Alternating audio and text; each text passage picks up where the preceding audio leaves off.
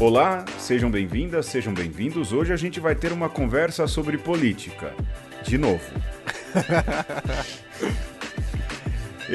e vocês vão ter que se acostumar. Eu sou Pedro Luiz. Eu sou Alexandre Ferreira. Alexandre, na capa do, do, do, do, do podcast, quando sair na internet, você pode colocar, viu? Uma conversa sobre política, vírgula, de novo. Quando a gente falar de outra vez, a gente Pô. poderia falar de novo 2.0, né? É, uma conversa sobre política aprofundando a crítica agora. Rapaz, tá tudo tão animado, época de política. Na verdade, não tá tão animado assim, né? Cada hora uma notícia, os debates deixam a gente meio malucos. Até a Ursal foi revelada, Alexandre. É. E a gente se sente, se sente na obrigação um pouco de falar de política, a gente está neste meio aí. E a gente não vai pagar de isentão, não é, Alexandre? Lógico que a gente Jamais. aqui não vai falar. Sim, lógico que a gente não vai falar de candidato, não vai apoiar ninguém. A gente tá. É, é, a gente sabe da nossa responsabilidade enquanto padres em relação a isso mas um pouco daquilo que é posicionamento nosso é, vem, um pouco não, muito vem do posicionamento da própria igreja. E talvez você vá perceber algumas coisas aqui, mas isso fica mais para frente durante a conversa. A gente vai tentar um jeito diferente, né, Alexandre? É, eu vou querer aqui fazer um, um disclaimer ou uma reclamação ah. é, desse negócio de o pessoal usar aí do símbolo da Ursal um urso, que é. tá errado isso daí. Porque Por urso é coisa de é, russo. Ah. O povo lá do hemisfério norte. A ah. ursal tem que ter como símbolo a preguiça gigante. que era um animal que tinha aqui na, na América do Sul e, né, eu acho que tá extinto, não sei. Não é. sei, mas eu acho que cabe bem melhor para o a ursal, hein? Você, o Alexandre, eu, eu tenho uma camiseta da Ursal, né? Eu, eu sei. fiz questão. Eu vou votar com a camiseta eu, da Ursal. Eu tô te provocando. não, sei, não, porque eu, eu achei sensacional. Para quem não sabe, procura aí sobre o Ursal. É, e assim, já começou o programa, né? Hoje você vai ver que vai ser tudo diferente. É, você sabe, eu tava lendo que a pessoa que inventou o termo Ursal que é uma, uma, uma socióloga de espectro político mais à direita, ela disse que fez isso de brincadeira. E Olha aí a, só. É, pois é. E aí a galera pegou isso eh, para eles, transformaram isso numa baita teoria da conspiração Há um candidato a presidente que fala que a Ursal existe, e há uma outra galera que embarcou nessa história. E, e a galera história... da Não... zoeira. E a... Eu sou um, eu vou votar com a camisa da Ursal, né? É, mas assim, o que é engraçado, e aí o pessoal fala, ah, isso é fake news. Não, isso não é fake news, na verdade. Não é? É, isso é um boato que virou. que pegou verdade. Fake news tem um outro sentido. É que hoje, agora, com esse termo, a, a galera interpreta mal. Mas existe uma diferença entre boato, hoax, é, corrente de internet.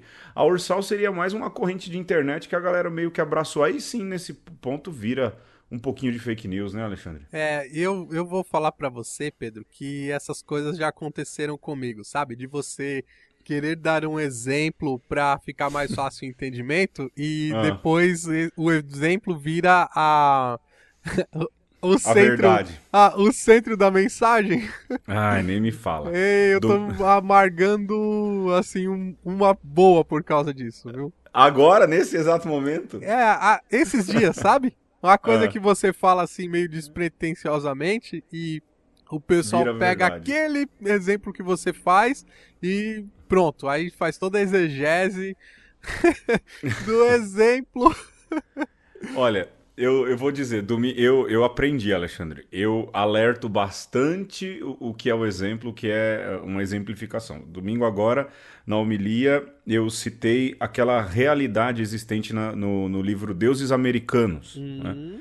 Em que os deuses novos. Você é... citou Neil Gaiman na homilia. Neil Gaiman. Eu, eu sou desses, né? Eu já citei Mano Brown. Eu, quem vem aqui está acostumado com esse tipo de maluquice, né? E eu falava dos novos deuses, porque a leitura do domingo, para quem é católico, vai à missa, falava dos deuses amorreus, dos deuses mesopotâmios, não é isso? Eu falava, olha, os amorreus, os mesopotâmios foram embora, mas tem uma leva de novos deuses, e aí eu citei ali o exemplo, né? E eu falei, pessoal, mas isso é uma obra literária. E falei de novo, uma obra literária, viu? de novo, repita, é um livro, uma obra literária, porque senão vão falar, né? Que o padre Pedro falou dos outros deuses e, e dos deuses atuais e que eles existem e tudo mais. Então, às vezes a gente tem que. Eh, não é. A maioria consegue entender. Mas um pega uma história e aquela velha história do quem conta um conto aumenta um ponto, né, Alexandre? Pois é. Exatamente. É. Este é o problema. Esse é o problema. É o problema mesmo, na verdade. Não é o problema, né? Ô Alexandre, vamos para aquilo que interessa. Vamos para o jogo. E o nosso plano hoje é que o jogo estenda a conversa inteira, não é isso, Alexandre? Exatamente. É um. Especial jogos, no fim das contas. um especial jogos políticos é, com um jogo só. Bom, nós pegamos um é, um jogo que não é do BuzzFeed. Dessa vez não é do BuzzFeed, mas a gente também não vai dizer de onde é, porque a gente não ganha nada para isso. Mas é, é, um teste bem nos estilão do, do BuzzFeed. É, olha, o que Pra você saber o que você é. olha, naquele famosinho é, que todo mundo. Como é que se diz? Que todo mundo tá fazendo aí no Twitter. É, eu já eu não fui re, que nem o resultado da maioria não. Eu fui bem diferente. É mesmo? É é, é, é você não... é liberal Pedro. Eu sempre soube não, disso. Não você não acredita. Foi outro olha foi outro candidato que, que saiu. Meu Deus. Mas a gente vai fazer agora. O nome do teste é identifique seu perfil ideológico. É, e aí são 10 perguntas e o teste diz assim: marque a frase que melhor expressa sua opinião sobre cada tópico. Enquete baseada em questionários de institutos de pesquisa e entrevistas com cientistas políticos e não trabalha com amostragem científica. Ou seja, eles dão todo um tom de cientificidade, né, Alexandre? E depois joga no ralo. Fica isentão, né? É, isso não é ciência, né? Mas é legal esse teste porque ele só tem duas alternativas, então você se compromete de qualquer jeito. pois é, não tem jeito, né? Eu não tenho medo de me comprometer. Eu, olha, depois eu falo, vai. A gente não pode falar nomes, né? Mas vocês vão entender na medida que a gente for caminhando. Eita, Alexandre, vamos lá. Pergunta 1 de 10. É, violência e defesa do cidadão. A. O cidadão deve ter direito ao porte de arma para garantir sua segurança e a da sua família. Ou B. O direito ao porte ou acesso facilitado às armas somente aumentam a violência. É, hum. É, qual que você escolhe aí, Alexandre? Ah, e justifica. Eu, eu, depois eu escolho a minha e justifico. Eu escolho a B, o direito ao porte de armas só aumenta a violência. E eu, sinceramente, acho, Pedro, que a arma não ajuda em nada, né? Sim. Não, não sou assim tão ingênuo de pensar que o mundo de hoje é, funcionaria sem armas, mas eu acho que deveria ser assim restrito, restrito o uso. Assim, nem guarda municipal não deveria ter arma. No máximo Sim. ali uma polícia só, né? Bem treinada. Bem é? treinada, talvez não militar. Sim, né? eu também aí entra uma questão, né, Alexandre? Quando, quando as pessoas ouvem assim, ah, não tem que ter polícia militar, aí o pessoal, ai, vocês são contra a polícia. Não. É, é, totalmente diferente. Ninguém é maluco. Nem a galera mais do espectro mais à esquerda que, que, que levanta essas bandeiras. Mais anárquico. Não quer polícia. mais anárquico não quer, quer, quer polícia. A questão é o jeito da polícia, porque a polícia, no estilo militar, ela é uma herança da ditadura militar. Né? Sim. É, e esse jeito é, é ruim para o próprio policial. Por exemplo, se um policial decide fazer greve por, por seus direitos, e é justa a greve de um policial por seus direitos, ele não pode fazer. E ele é punido severamente, não é? E é... a confusão também, né, Pedro? Porque Sim. quando se diz militar, se remete ao exército. E o exército Sim. tem uma função que é a... defender a pátria dos inimigos externos. Né? Exato, né? tem uma outra conotação. A polícia, no meu entender, deveria ser, sobretudo, preventiva, né? Agir nos casos de inteligência. Uma coisa mais parecida com um CSI, né? Para quem conhece aí as séries baseadas na polícia investigativa. E menos ostensiva, né?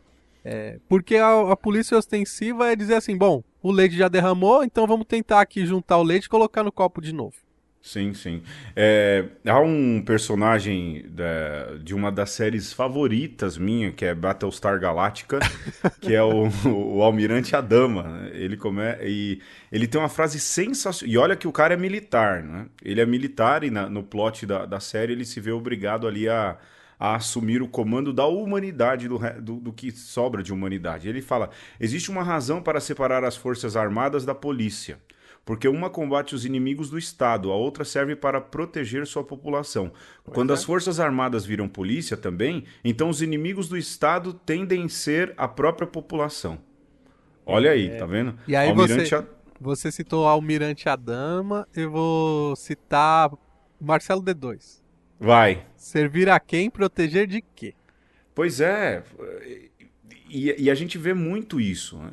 E assim, a culpa não é do policial, a culpa é do, do daquilo que é estabelecido como Sim. corpo como corpo de polícia. É, mas aí a gente não estava falando de polícia, né? a gente estava falando de armamento, e eu também, Alexandre, como você, eu acho que arma, armar a população não é a solução, porque com qualquer coisa, uma garrafa quebrada, isso já vira arma. Imagina você facilitar. Essa história de que o ladrão é, tem medo de assaltar quem vai ter arma, é, primeiro, isso não é comprovado. E segundo, aí, não é?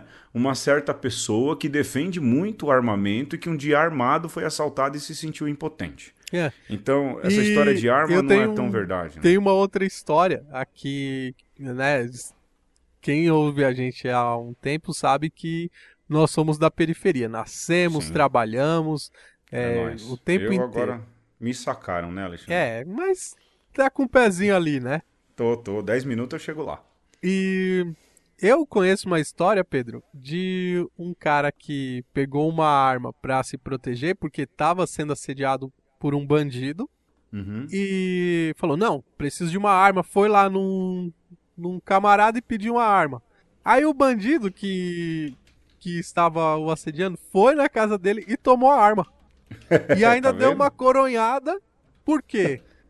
Porque ele não é de arma. Né? Pois é. Ele, ele não, não, não usaria. Ele queria a arma meio que para mostrar: olha, né, não venha porque eu tô, tô maquinado. E deu o Sim. contrário. Ele, né, olha só, não conseguiu se defender, acabou sendo agredido mais ainda e ainda tá devendo a arma pro outro malucão. Pois é. E, e outra, existe muito, por exemplo, vigilantes, né? Que trabalham armados. É, os, esses vigilantes são as maiores ah, fontes de, de, de, arma que, que os bandidos têm, não é? Sim. É, pois é. é. Então, justificado pelo menos mim do Alexandre, nesse teste que vai durar uma hora, por que, que a gente não é a favor de arma? Vai, pergunta 2, vai você, vai. Pergunta 2: combate à pobreza. Alternativa A. Programas sociais de combate à pobreza e geração de renda são privilégios e não benefícios que estimulam a ociosidade. B. Programas sociais de combate à pobreza e geração de renda diminuem a desigualdade social e proporcionam inclusão social. Bom, é, aqui se fala do, do, desse programa Renda Mínima, Bolsa, Bolsa Família, Família, e tudo mais. Né? Existe uma boataria, assim, de. E, e, é engraçado que quando eu ouço a boataria, quem traz para mim o boato não tem moral nenhuma para falar, né? É, ah, porque existe um monte de gente encostada lá no Nordeste que não faz nada. Cara, vai viver no interior de algum um estado do semiárido no Nordeste para você ver como é que é a situação. Mais do que isso, a gente de São Paulo, a gente não tem direito, a grande maioria não tem direito de julgar como é a vida nesses interiores do Brasil, é, em que nada acontece, nada chega, não é, Alexandre? Não, nem é... água você tem para beber. Pois, nem água. E, e aí, quando chega essa. Lógico que tem gente que abusa. Lógico que tem gente que é, indevidamente recebe o benefício. Mas a grande maioria que recebe esses tipos de, de, de, de renda para um pouco aumentar ou melhorar aí a questão econômica, é, precisa receber isso. A gente, o problema é que a maioria que critica, a grande maioria que critica, é, ou vive num, num, estado que tem posses, ou vive em um estado em que as num estado de vida em que tem posses. Mas quando você sai para o mundão aí, para as periferias da vida, quando você vai para as favelas da vida, você vê gente que come carne às vezes uma vez por semana, porque é o que o dinheiro dá. E, e muitos de nós acaba comendo fora quando quer, quando pode e tudo mais. A gente não tem noção de como é o mundo aí fora geralmente quem critica não tem. E, eu não, tô, não tenho nenhuma preocupação de ofender ninguém. E se você está se sentindo ofendido, paciência. Mas a grande maioria. E, mas fala assim: ah, mas eu saí. Mas desde quando eu sou a medida para todas as coisas, né, Alexandre? É, eu penso assim que quem olha para esses programas sociais e às vezes fica até desiludido geralmente é, é, são pessoas que estão numa situação também precária, né, Pedro? Assim, você olha para sua vida, né, o seu esforço para viver dignamente e fala assim: puxa vida, eu tô aqui me matando e talvez tenha alguém ganhando alguma coisa sem se matar tanto, né? Então, é, quando você olha para esse sentido e enxerga, né, para esses programas enxerga privilégio, é, você está fazendo uma leitura a partir da, do seu drama, né? Pois é, da sua realidade, né? Da sua realidade. Só que será que uma Bolsa Família aí por mais mais mais 500 reais que você ganhe é, hum. de fato é um privilégio? Ou será que privilégios são outros tipos de ajuda que são dados é, para pessoas. A outras castas. Para outras castas e, e que é, ninguém para para pensar. Né? Então, o privilégio de um, de um crédito no BNDES. Hum, o privilégio nossa. de você participar de, um, de uma licitação de um, uma empresa que era privada, que era pública e os caras estão privatizando, né? E você vai ficar não sei quanto tempo é, sem pagar imposto, ou até mesmo de uma multinacional que vem que se instala. Quer dizer. Ou, ou, ou auxílio moradia para quem tem a casa no mesmo lugar que trabalha. Então. Eu, né? É, quer dizer, é, por que, que você fica indignado com uns privilégios de alguns e outros Sim. você vai dizer assim, não, é bom que a Ford e a paga nós Ford é. Por que que quando a Ford ela recebe um, um, privilégio de uma isenção de imposto, o pessoal fala assim, não, mas vai ajudar a, a gerar emprego. Mas espera aí. Hum. E a dona Zefinha lá no interior do Piauí? E a dona Zefinha que agita a economia local lá, não tá gerando emprego de alguma forma? Né? É. Se você tá tirando dinheiro do bolso do Estado de alguma, de alguma maneira, por que, que você admite um privilégio e outro você acha que, que tá te é, roubando ou de alguma forma te prejudicando? Sim, e outra, o Brasil é um país rico em recursos, é, mas tem muita gente pobre nas beiradas do Brasil. Quando a gente sai do, do eixo sul-sudeste, há um outro Brasil. Muito diferente, muito diferente desse que a gente imagina a partir do nosso umbigo. Bom, eu e o Alexandre fizemos algumas perguntas também para uma série de pessoas que conhecemos dos mais diversos espectros sociais. As perguntas são: eu faço e o Alexandre também. Como o Estado deve se posicionar frente à economia? O Estado deve exercer um controle sobre a economia de forma a gerar uma distribuição de renda igual?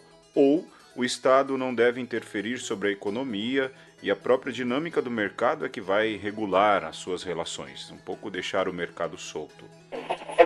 José Madre Santos, 58 anos, nasci na Paraíba, em Cajazeiras, sertão da Paraíba. Moro em São Paulo. Se deixar contar, o negócio vai ficar mais feio. Se deixar solto. Oxe, o negócio vai ficar bravo, hein? Não pode deixar não, não, fazer o que não, quer. De jeito nenhum, pode não. Meu nome é Sérgio Ricciuto Conte, eu tenho 35 anos, sou italiano e estou no Brasil há 10 anos. O governo uh, pode interferir na economia e quando tiver necessidade para alcançar um objetivo, um objetivo muito importante, que é o bem de todos. O ser humano, ele tende por natureza a criar uma autodefesa espontânea do próprio território, da própria propriedade, do próprio posse, do próprio bem-estar. E essa uh, tendência, às vezes, um, prejudica o bem de todos, uh, distrai daquilo que é uma paisagem coletiva, uma paisagem de colocações comunitárias, ou seja, Darwin, Darwin, darwinisticamente podemos dizer que o indivíduo tende a olhar para si, para se autodefender e garantir a própria sobrevivência. Então é necessário que essa tendência espontânea seja equalizada, seja sincronizada com o uh, objetivo que transcende o indivíduo. Meu nome é Filomena Pina Figueiredo, nasci em São Paulo tenho 61 anos. Eu acho que o Estado deve verificar a economia, sim, deve interferir se for necessário. Porque a situação hoje do Brasil, somente econômica, está muito ruim. Então está na hora do Estado assumir justamente para poder fazer, verificar o que está acontecendo no seu estado mesmo. Sou Ione, tenho 45 anos. O Estado deve sim é, ter é, uma supremacia em relação à questão da econômica, de uma vez que ele pense na questão igualitária dessa divisão é, de rendas, né, para que atinja de forma justa é, essa pirâmide de cima para baixo e de baixo para cima. Seu nome e idade? Meu nome é Evandro, tenho 25 anos. O, a minha opinião é que também um Estado deve sim interferir né, na, na, na parte econômica, se igualando né, na, na, em, todas, em todos os setores e assim vai. É Caroline Dupin, eu nasci em São Paulo e tenho 25 anos. Eu acho que a gente deve ter participação, mas também o Estado também deve ter uma participação mútua. E assim você construir um, um sistema que funcione tanto para facilitação do Estado quanto do, do povo. Vamos lá, 3 de 10. Cotas nas universidades. Esse, esse, teste aqui é também é pinga-fogo, hein? Abraço, pinga-fogo. É, o programa de cotas corrige um erro histórico no acesso às universidades públicas e proporciona a possibilidade do ingresso de minorias ao ensino superior ou B, o ingresso nas universidades públicas deve obedecer à meritocracia. O estudante precisa garantir sua vaga por merecimento e não por cotas. E aí, Alexandre? Hum, eu acho que o programa de cotas, do jeito que é feito hoje, é errado. Uhum. É, essa coisa de ir pelo fenótipo é, no Brasil é complicadíssimo. Uhum. É. Ainda que eu ache que um programa de cotas deveria funcionar sim. Mas eu sim. acho que o corte deveria ser muito mais pela renda do que pela cor. E eu penso. Porque pela, pela renda iria, consequentemente, é, pegar na questão da cor, né? Exatamente. Eu acho que seria um, um...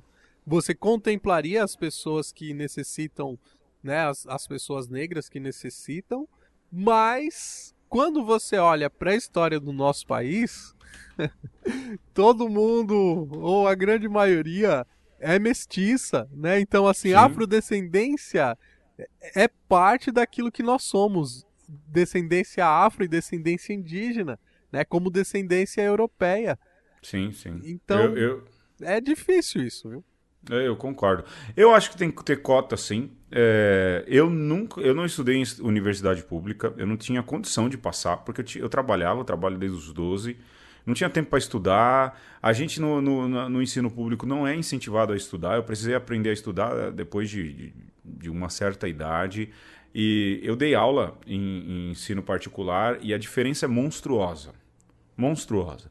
Em questão de estrutura, em questão do, disso também, de ensinar a estudar, de você ter um acompanhamento total de todos os lados para que a criança possa se desenvolver, é uma diferença monstruosa, monstruosa.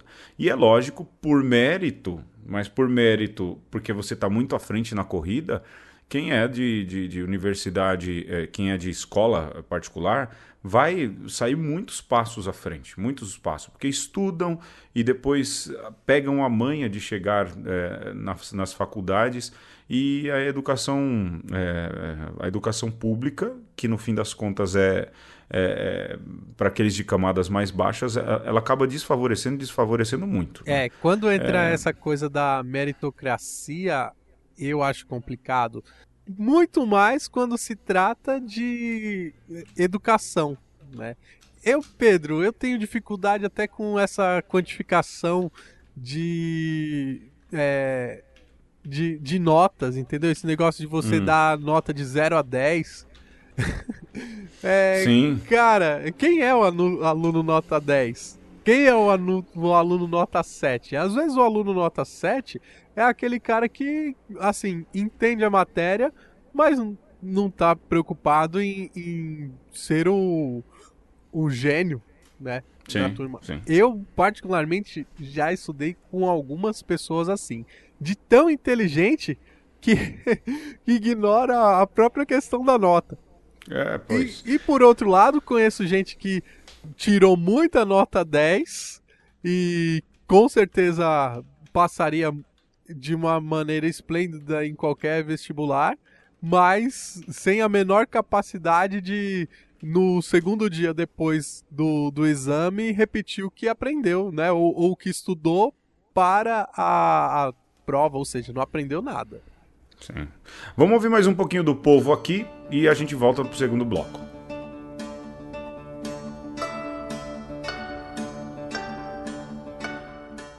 Devemos baixar nossos níveis de vida em defesa do meio ambiente?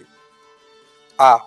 O homem deve se utilizar do meio ambiente para o seu desenvolvimento como quiser, pois o homem está acima dos demais seres. B. O Estado deve buscar a preservação do meio ambiente e o desenvolvimento sustentável da nação. Eu acho que o governo deve, deve se posicionar e a gente tem que também tomar consciência de que se a gente vive aqui, a gente tem que viver em harmonia. Sem o meio ambiente, a gente não tem muita coisa, tipo água, tipo ar puro e tudo mais.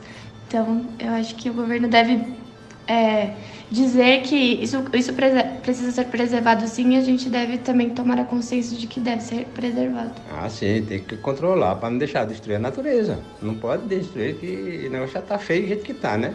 E se destruir, pronto, piorar mais ainda. Entendeu? Tanto o Estado como cada um deve começar a procurar, tentar diminuir um pouco os gastos para poder ajudar o meio ambiente. Porque nós vamos ver que com o passar dos anos, é só conhecer um pouquinho da história, como era o antes e o hoje.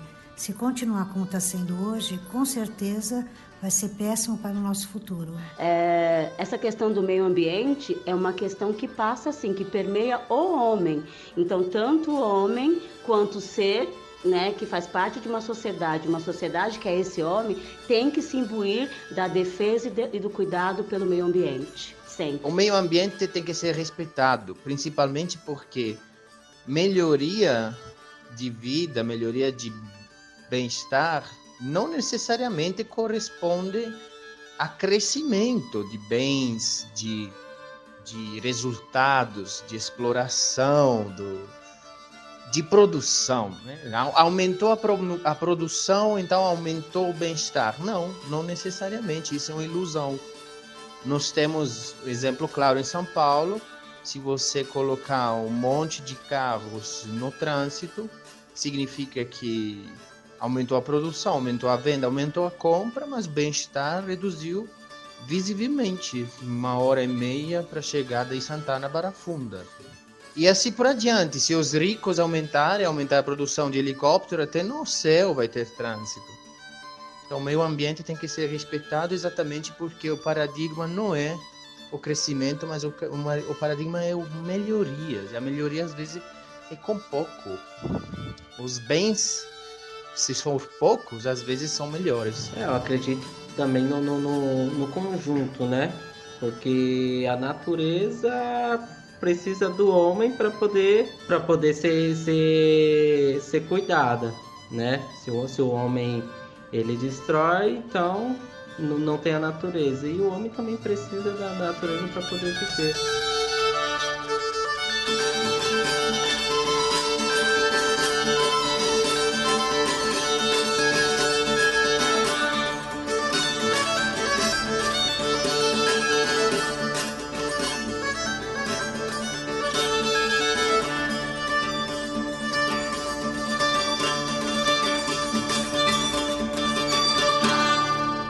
Nós estamos aqui dando a nossa cara a tapa hoje, fazendo um teste desses testes de internet para identificar o nosso perfil ideológico. E nós Sim. vamos agora para a pergunta de número 4, sobre direitos trabalhistas. Na posição A, nós temos todos os direitos trabalhistas conquistados no país sempre devem ser preservados. E posição B, para garantir o emprego, se necessário, o trabalhador deve ceder à nova realidade econômica e abrir mão de parte dos direitos trabalhistas em prol da saúde econômica. Eu acho que aquilo que trabalhador conquistou não tem que abrir mão. E outra, eu já vivi, eu tenho memória histórica, viu, Alexandre? Ah, isso é eu importante. já vivi muita crise. Eu peguei ali uma crise na época do FHC tão dura quanto essa aqui que se vive. Eu não sou economista nem nada, mas eu lembro do meu pai desempregado e o Deus desempregado e minha mãe trabalhando para sustentar a casa, meu pai tirando das economias e minha irmã trabalhando e também ajudando em casa. É, quer dizer, os dois homens parados e as duas mulheres trabalhando. Uhum. Meu pai ficou aí um ano, um ano e meio sem vender. É, era uma tristeza ver isso. E não foi mudado nenhum direito trabalhista né, para reaquecer a economia. Até porque esses direitos trabalhistas, essa reforma trabalhista que foi feita a toque de caixa aí, não resolveram o problema do desemprego, muito pelo contrário. É. É, é. o que a gente ouve aí nas notícias. E outra, é, é uma pena. É, o Papa Francisco diz, diz isso na Evangelii Gaudium, que é uma das suas, é, uma das suas cartas, um dos seus escritos. Né? É, uma economia voltada para o mercado e não para as pessoas é um pecado grave da humanidade. E é mesmo. A gente deixa de olhar para as pessoas e a gente olha para quê? Para a economia, ao Deus mercado. A gente tem que aplacar a sede do Deus mercado. Vamos vender todos os nossos direitos para que o Deus mercado não fique bravo. Surge uma pesquisa, nova pesquisa eleitoral, o dólar subiu. Ah, mas porque o mercado ficou agitado diante dessa possibilidade. Quem é o mercado, rapaz? Quem é o mercado? A gente especulando, a gente querendo ganhar dinheiro e a gente fica se dobrando para essa galera. É, eu falar de direito trabalhista não tem que passar mão na cabeça, não, tem que lutar. Essa história, ah, o trabalhador vai negociar com, com o patrão. Mentira que vai. Tem patrão muito bom. Eu tenho amigos e amigas empresários que são assim extremamente bondosos e, e justos. Mas a grande maioria mas não é mesmo, que nem conhece o empregado. Sabe quem é bom com o empregado? Aquele que tem um pouco de moral e olha o empregado no olho. Né? Agora, esses caras. Conhece pelo nome, né? Pelo nome, pela vida. Agora, esses grandes, esses caras estão pensando, estão um pouco se lixando. E não estou colocando um balaio, não. Eu falo por experiência, não é, Alexandre? Você trabalhou e eu também, e bastante antes Pô. de a gente ser padre, né? É. é. Então, quando fala assim, ah, porque abrir mão de direitos mas assim, como quem olha para os direitos trabalhistas e fala que tá bom você trabalhar Sim. 8 horas por dia, você trabalhar 40 horas por semana, você só ter um mês de férias, a gente deveria lutar para mais. A gente Sim. deveria trabalhar 4 horas por dia.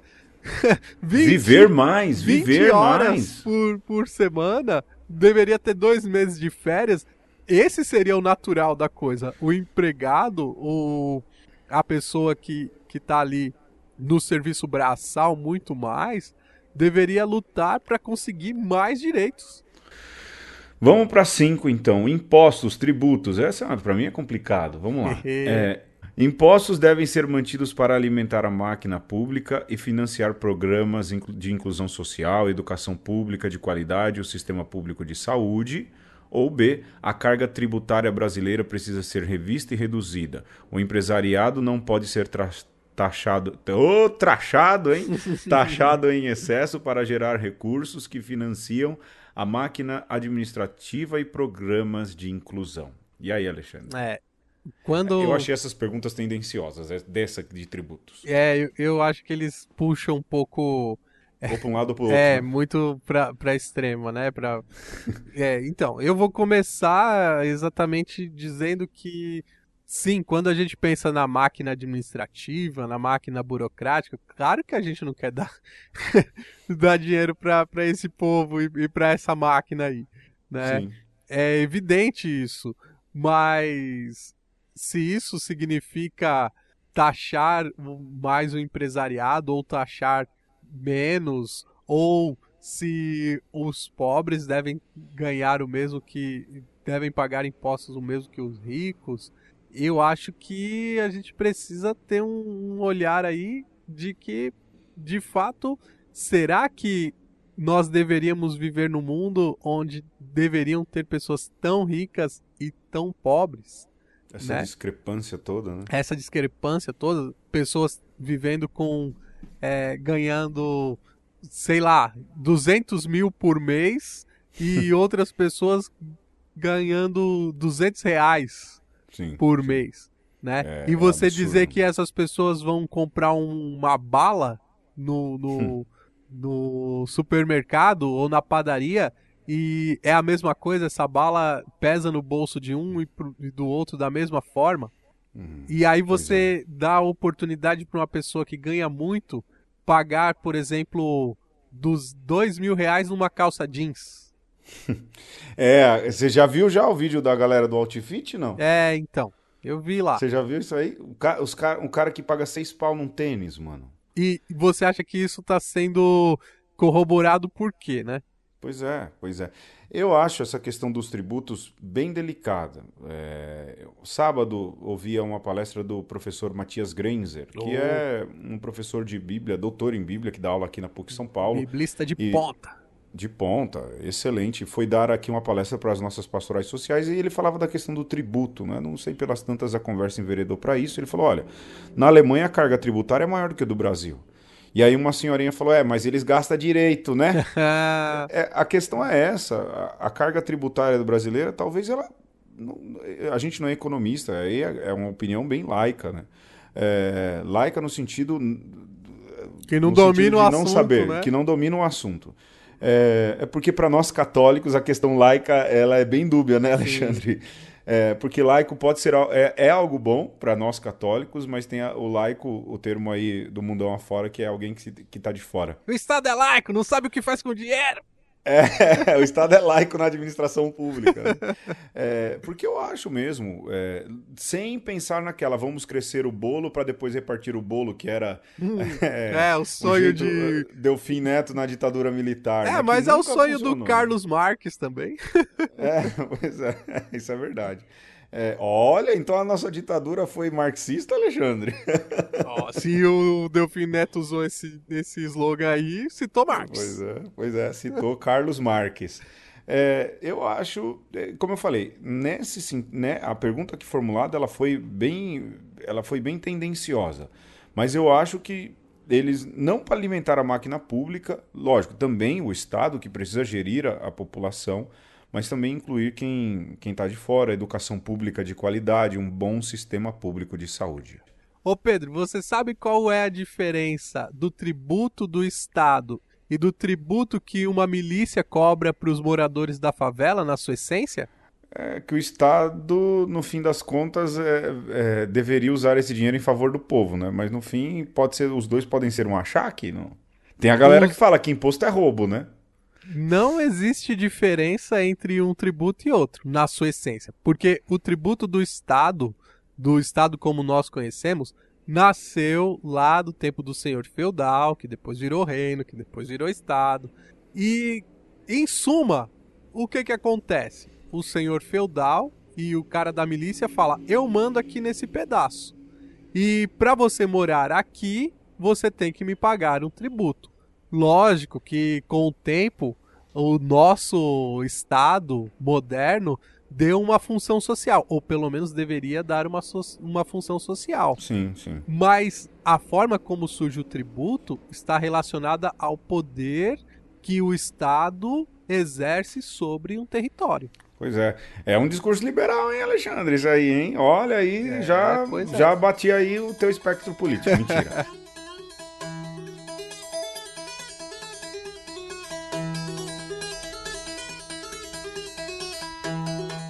Serviços públicos como os de saúde ajudam o país a crescer ou são um peso?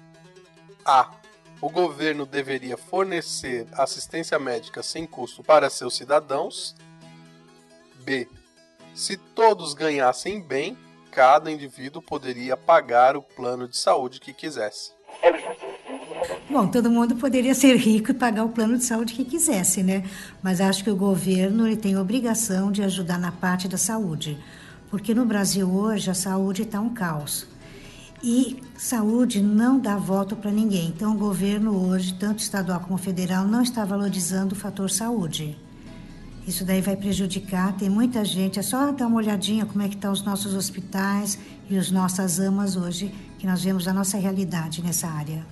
Ah, eu acredito que o certo, né, era o governo fornecer, porque a gente paga imposto e esses impostos têm que ser gerados para alguma coisa, né? Eu acho que o governo deve oferecer saúde, é uma obrigação deles. Né? Nós temos direitos e deveres, então o, o dever do governo é, ter, é fornecer uma saúde adequada para o povo sendo pública, a gente não, não, tem que pagar a saúde, eles que têm que dar uma saúde decente pra gente. É, o governo assumindo a sua parte na instância da nossa vida social.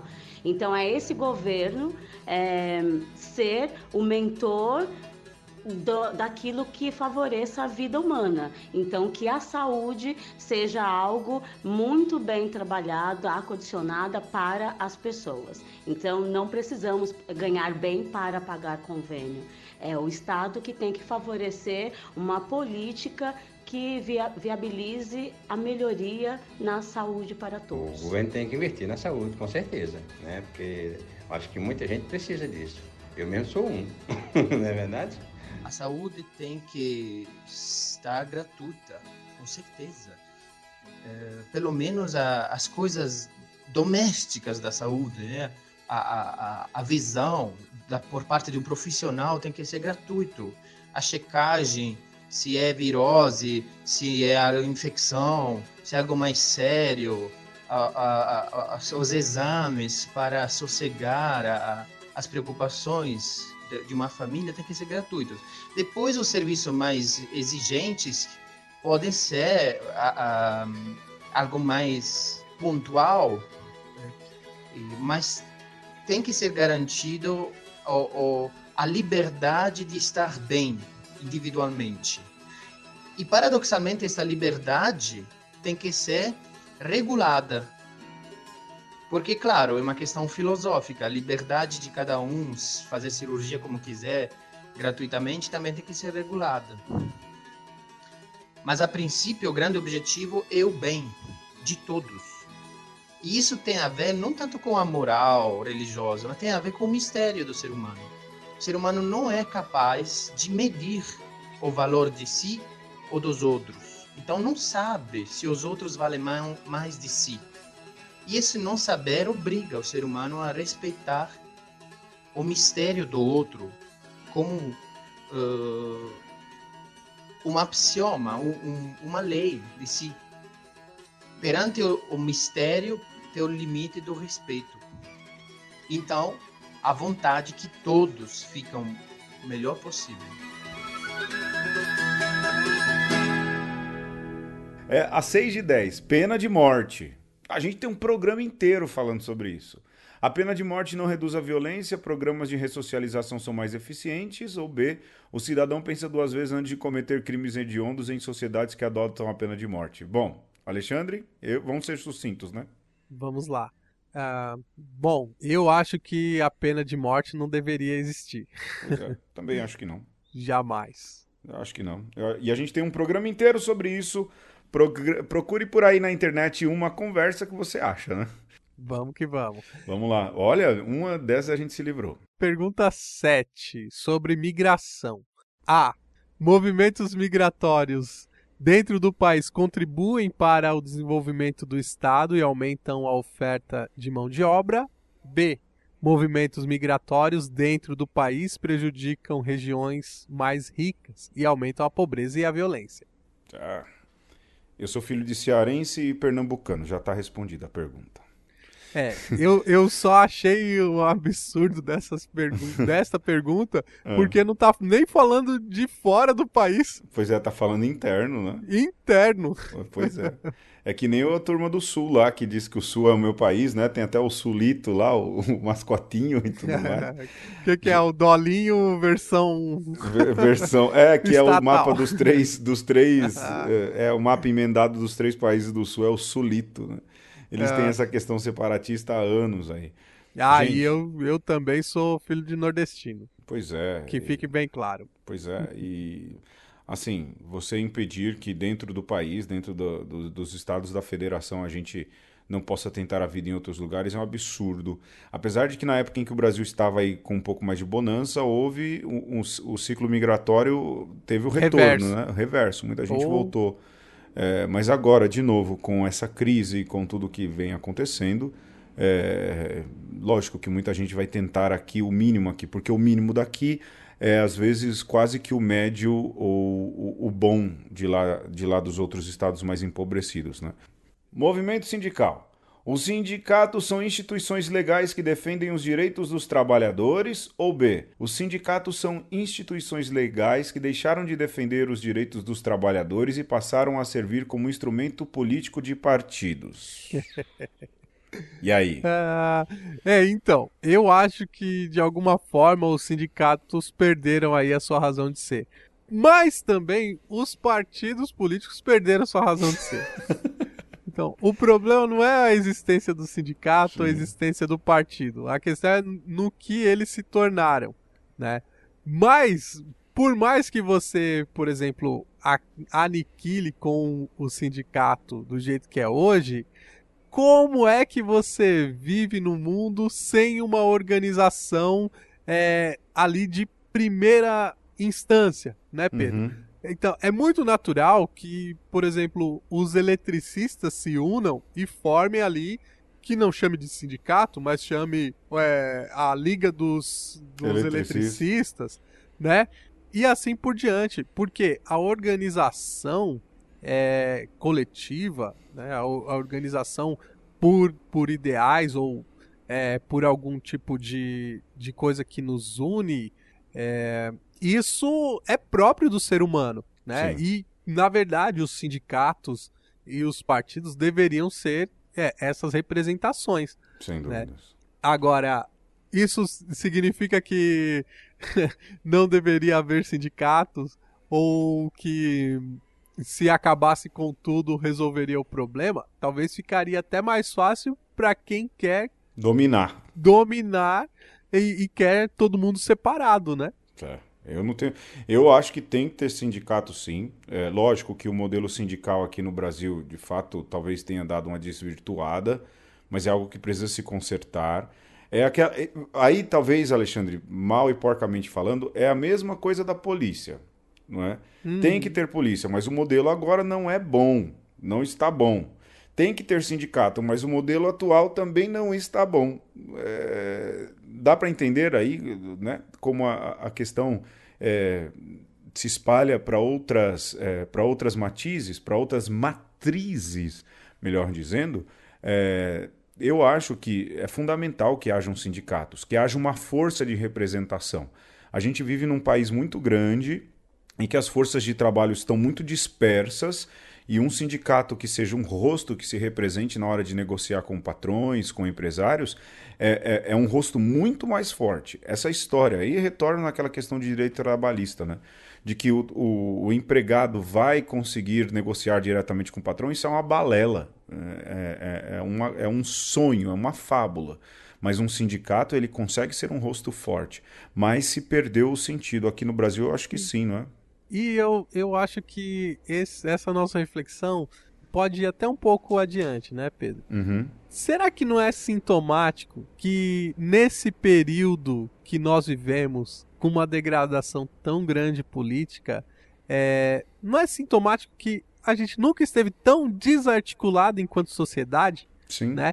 Então ninguém se junta mais pra nada, então sociedade, amigos do bairro não funciona. Nossa. A APM na escola não Nossa. funciona, né? Então, quer dizer, a gente fica aí pensando que vai resolver o nosso problema sozinho, e aí fala assim: ah, então não adianta votar. E quem é que tá ganhando com isso?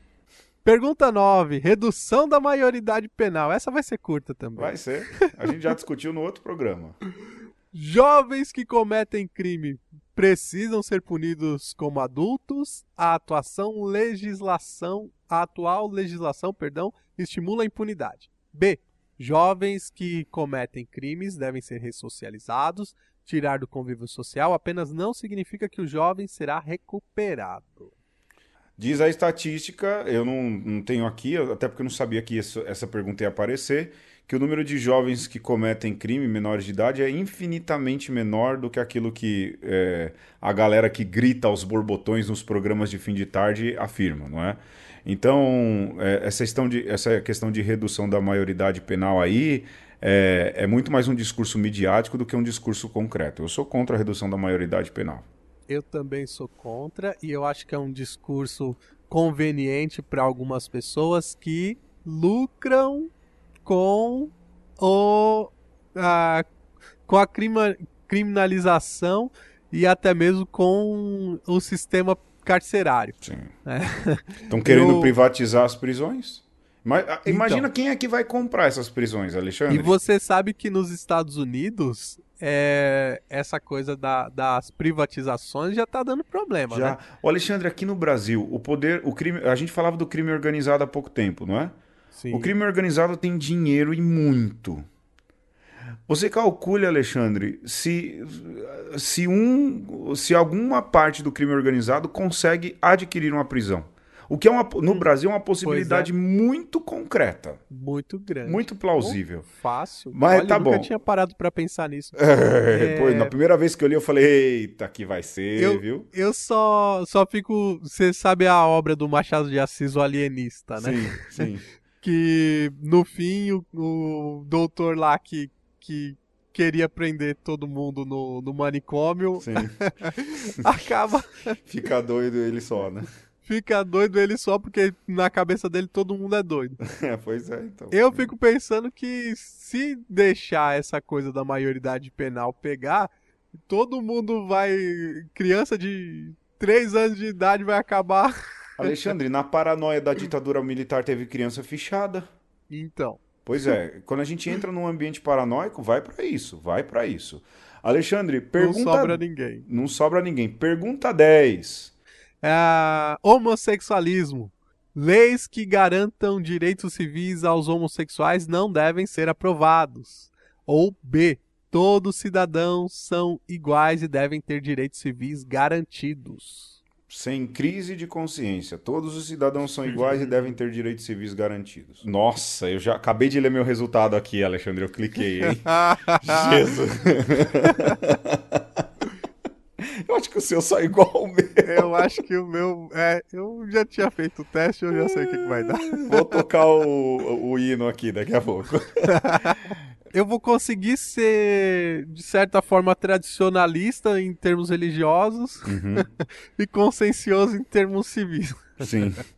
Porque, assim, é, para nós, católicos, casamento é sacramento. Sim, né? sim. Então, via de regra, é, isso, inclusive, na nossa sociedade, por algum tempo, o casamento que servia era o casamento religioso. Sim. Depois veio essa noção de casamento civil. Sim. Então, partindo dessa lógica, é, para mim, o casamento civil ele é muito mais um contrato entre pessoas maduras que chegam ao acordo, seja lá qual for, né? E casamento mesmo é aquilo que a gente celebra espiritualmente. Sim. Né? Então, como nós podemos colocar, é, se meter em um, um, um, grupo de adultos que queiram fazer um contrato entre si, né? Seja lá qual for, estabelecer, seja lá o que for entre eles, né? Então, eu na esfera religiosa eu posso dizer para quem é católico o que diz a doutrina católica. Sim. Agora, civilmente, será que a gente deveria se preocupar tanto com isso? Né? Então, eu vou por aí. Sim. Alexandre, é, hoje em dia Jesus vem sendo acusado, é, porque quando você pega ali alguns discursos do Evangelho, é, Jesus, até o Papa entra nessa, nessa boiada, né? De, Uhum. de que é Papa, o que o Papa é comunista, não é isso? Sim. É, e aí tem a galera também da, da- do espectro político mais à esquerda que usa Jesus também como, olha aqui, Jesus era dos nossos, tal e coisa e coisiloso, um pouco para atacar também quem é muito religioso e, e- e vai para um espectro político mais à direita. Mas o fato é que a gente não consegue mais definir o que é esquerda e o que é direita, não é, Alexandre? Muito difícil. É, lógico, você pode. A gente aqui resolveu tomar posição. O que você ouviu aqui nosso são é o meu pensamento, é o pensamento do Alexandre. Em algumas coisas a gente converge muito, não é à toa que a gente é irmão mesmo de caminhada. Em outras coisas a gente diverge. A questão do homossexualismo, é, em uma série de coisas assim, eu sou muito é, é, mais consciencioso. é, não, não- você não vai me ver celebrando um matrimônio entre pessoas do mesmo sexo, até porque a igreja é, enxerga, como o Alexandre viu, a, a questão de uma maneira diferente, mas são experiências diferentes, não é? É, mas Jesus hoje em dia é muito instrumentalizado, a gente dizia isso no programa passado, mas as propostas feitas é, nesse teste em especial é, e as perguntas que a gente respondeu, elas condizem muito mais com o pensamento evangélico de Jesus Cristo, não é isso? Eu Sim. acho, né? A gente Sim. responde baseado na ética do evangelho, né? É, e, e assim, nós fomos o máximo possível, possível é, honestos, né, Sim. Pedro? Assim, eh, respondemos com, com uma profunda honestidade e eu acho que o interessante desse tipo de, de confronto é você pensar na sua posição. Sim. Porque se você tem clara a sua posição, você consegue olhar para um candidato e dizer, é, bom, esse é mais parecido com o que eu penso ou não. Sim. E também, olhando para a sua posição, você pode olhar para o evangelho, pode olhar para aquilo que a doutrina católica diz e pensar, bom, penso desse jeito, não penso, devo repensar aquilo é, que eu acredito com honestidade, né? Sim, O Com que- coerência, né? Com coerência. Nessas classificações que a mídia faz, as redes sociais fazem, todo mundo faz, nessas etiquetas que se coloca, hoje em dia a gente sempre fala isso desde muito tempo, se polarizaram as coisas. Ou você é esquerda, ou você é à direita, ou você é extrema esquerda, ou você é à direita, ou você é comunista, ou você é fascista, não é? Nesse teste que busca colocar uma etiqueta na gente, para onde é que a gente foi, Alexandre? É, no meu aqui deu extrema esquerda. No meu também. Mas eu não me vejo como extrema esquerda. Né? Eu É, também não vejo. é, pois é, eu- isso, isso que eu ia dizer. O Alexandre, menos do que eu ainda, hein? Menos do que eu. Eu ainda na zoeira embarco e brinco e tudo mais. O Alexandre é mais, mais resoluto aí nessa questão. É, veja, a gente precisa assumir posição. E não pode ter medo de assumir posição. É, mas a gente tem que tomar cuidado também com aquilo que é etiqueta que os outros colocam, que os, que os outros põem em nós. Segundo esse teste, bem bobinho, de 10 perguntas, É, e que depois tem um botão gigante, assim, jogar novamente. jogar novamente. Game over, jogue de novo. É, jogue de novo e tente vir um pouco mais para o outro lado, né? É, na, na etiqueta que os outros colocam, a gente é extrema esquerda. Mas a gente não pode ter medo de assumir quem a gente é. A gente não pode. Eu não estou dizendo aqui assumir-me como extrema esquerda nem o Alexandre, mas assumir posição, não ficar em cima do muro. Assumir convicções, não é, Alexandre? E, e mais do que isso, baseado no Evangelho, aquilo que o Alexandre já disse. É, e mesmo assim que talvez você nos ouviu aí, não concorde conosco, avalie, será que de fato o rótulo condiz? E se você concordou com alguma coisa que a gente diz e não se encaixa nesse rótulo, será que de fato esses rótulos importam tanto assim? Sim. Né? Abra mão um pouco de dessas polarizações Sim. e pense um pouco por si, né? A gente não precisa ser tão preto no branco assim e não precisa é, estar estarmos cindidos, né, enquanto sociedade, é, repartidos em, em dois times aí que vão se degladiar até a morte, né? Não é, não é essa a proposta nem de Jesus e nem da política, no fim das contas. E para terminar, uma experiência que a gente resolveu fazer dessa vez, ouça mais as pessoas. Converse mais, saia da sua bolha, saia do seu círculo. E você vai perceber que muito mais do que Facebook, WhatsApp, tem gente ao vivo que tem sonhos e expectativas às vezes bem parecidas ou bem diferentes das suas. Eu fico por aqui. Alexandre, você termina. Eu só tenho a mais uma vez agradecer ao Pedro pela conversa, a você que nos escutou, obrigado. É, nos ajude aí a continuarmos neste nosso diálogo e nesse diálogo com você. O nosso e-mail é conversaconosco@gmail.com. De verdade, a gente não quer estabelecer um monólogo aqui.